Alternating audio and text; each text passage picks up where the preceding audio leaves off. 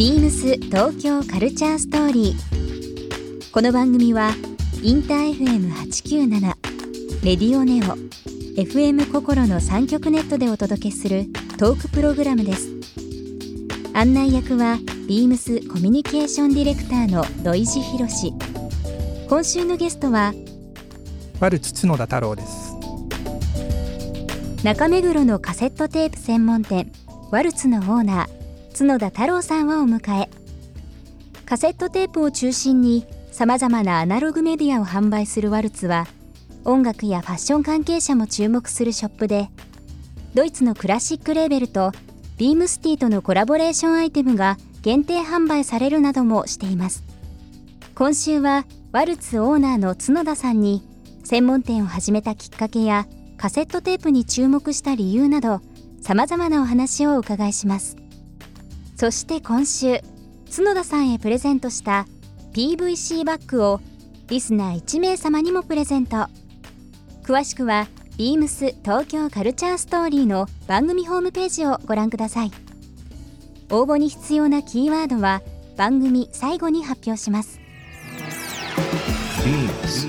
Beams. Beams. Beams Tokyo Culture Story. Beams Tokyo Culture Story. This program is brought to you by Beams. Beams ありとあらゆるものをミックスして自分たちらしく楽しむそれぞれの時代を生きる若者たちが形作る東京のカルチャー Beams 東京カルチャーストーリー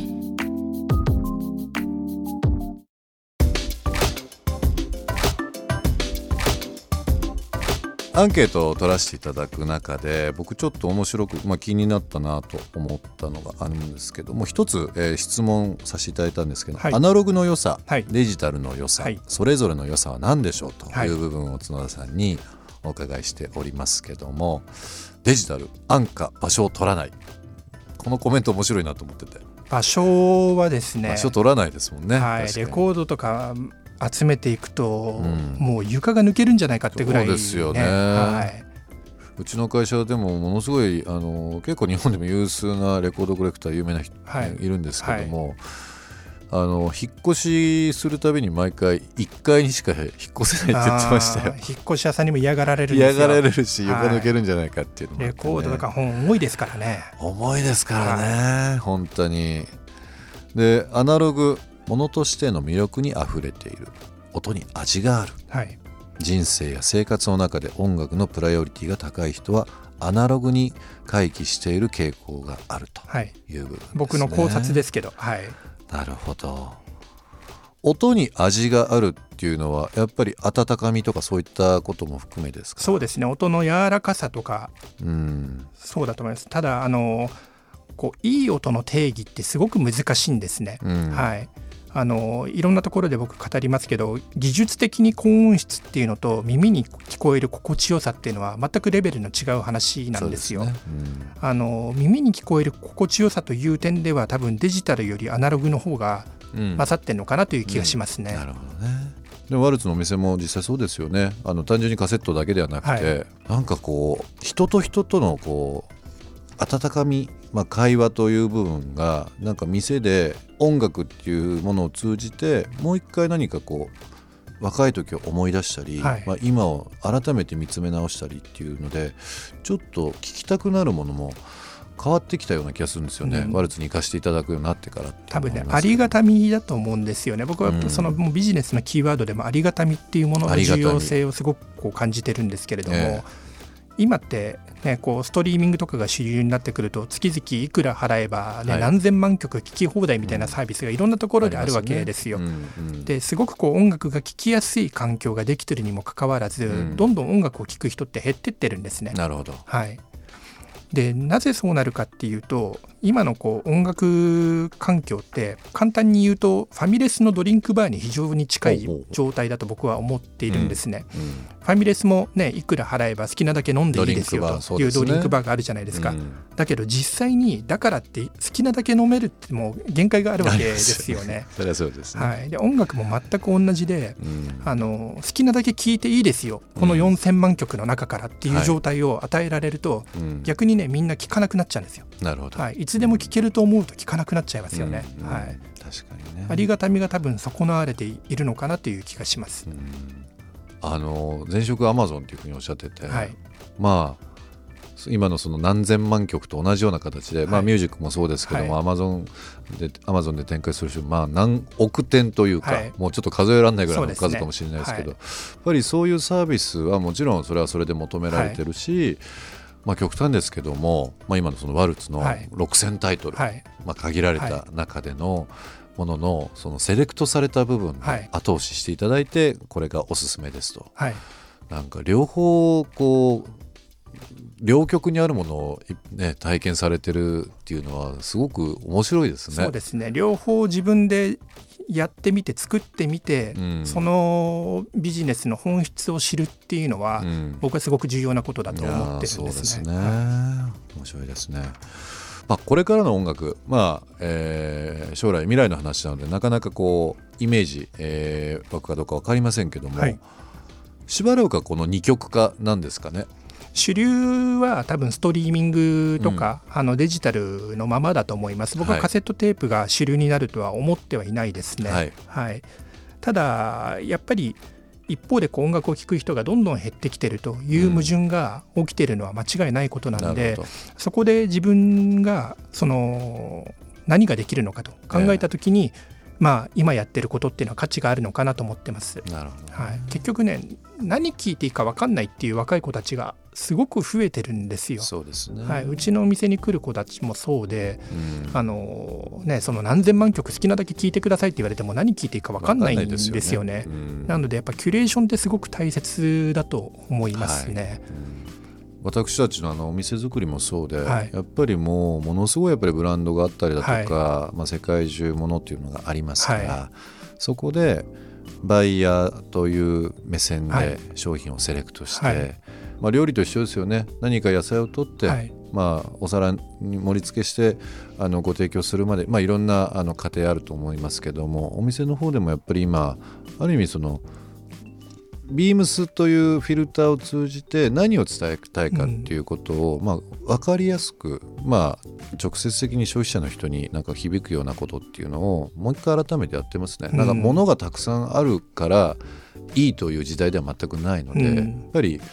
あの雑誌の編集に近いかもしれないですけどやっぱりこう編集力という部分でお店作り、えー品揃えという部分はなんか改めてそこにセンスだとか、えー何かこう感覚が表現されるのかなと思ってるので、うん。ビジネスとしては全然ワルツさんとビームスって多分違うかもしれないですけど、なんかそういったところの共通点もあるのかなと多分ね音楽や本やうん洋服って業界的にすごくこう、ね、似てる構造的にも似ててつながってる部分もあると思うんですね。うん。やっぱ選択肢がすごくこう増えていく中で、はいね、お客さんがそれについてこれてないと、うん。でもうどっちでもよくいいやってなってしまうと、みんな離れていってしまうので、実際そうですよね。ねそういう今のこうあの市場環境を踏まえてうん。何ができるのかっていうのを真剣に考えていく必要があるなと思いますね。なるほど。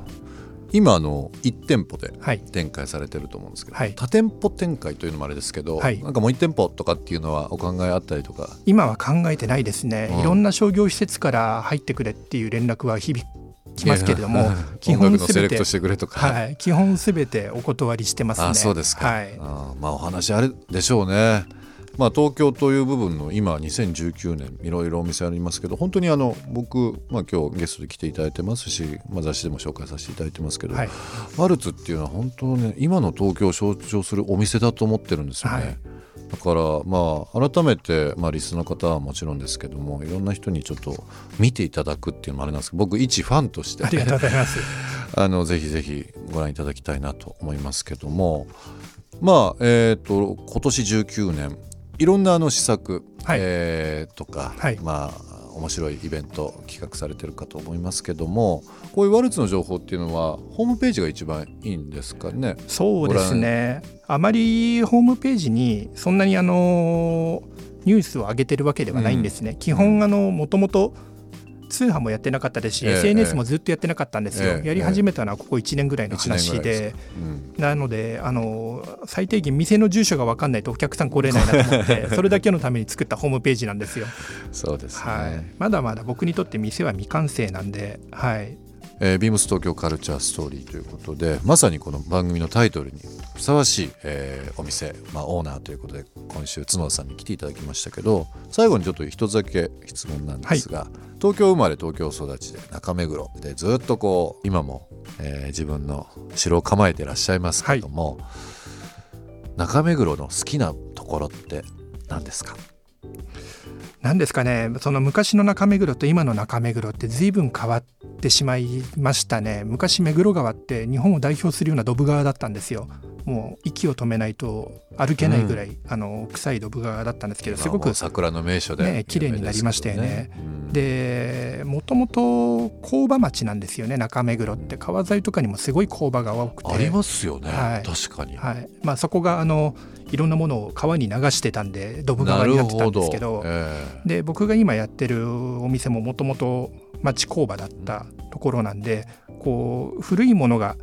まだまだこうあのにわかに残ってたりするんですね。うん、でなんかそういうところにもう一回目を向けて街を歩いてもらうと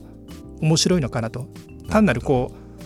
うおしゃれなねあの街だと思われがちですけれどもなんかこう違う視点でもう一回街を眺めてもらえるとああ昔こういう街だったんだなっていうのが分かるようなところがいくつもあるんで、ね、はい、そんなことを考えながら散歩してもらうと面白いのかなという気がしますね。カセットデッキというか、まあ、ウォークマンでもいいですけども、はい、えー、ワルツでチョイスしたカセットテープを耳で、えー、音を聞きながらそういう新しい中目黒の発見っていうのも面白いかもしれないですね。そうですね。はいビームス東京カルチャーストーリー、えー、今週のゲストはですね、えー、中目黒にありますワルツ、えー、こちらのオーナーでもございます、えー、角田太郎さんにお越しいただきました、えー、1週間どうもありがとうございました。また。お店行かせていただきます、はい、ビームス東京カルチャーストーリー。ゲスト角田太郎さんにプレゼントした PVC バッグをリスナー1名様にもプレゼント。応募に必要なキーワード「カセット」を記載して番組メールアドレス beams897 アットマークインター FM.jp までご応募ください。詳しくは番組ホームページまで。beams ビームシティ原宿ショップマネージャー藤瀬明宏です。ビームシティ原宿では3月15日から24日までニューヨークを拠点にするコミュニティレーベルパークスデパートメントのポップアップショップを開催します。T シャツ、パーカーなどストリート、アート色の強いアイテムが揃います。ビームシティ別注の限定アイテムもございますので、この機会にぜひご来店ください。ビームス東京カルチャーストーリー Beams Tokyo Culture Story This program was brought to you by Beams.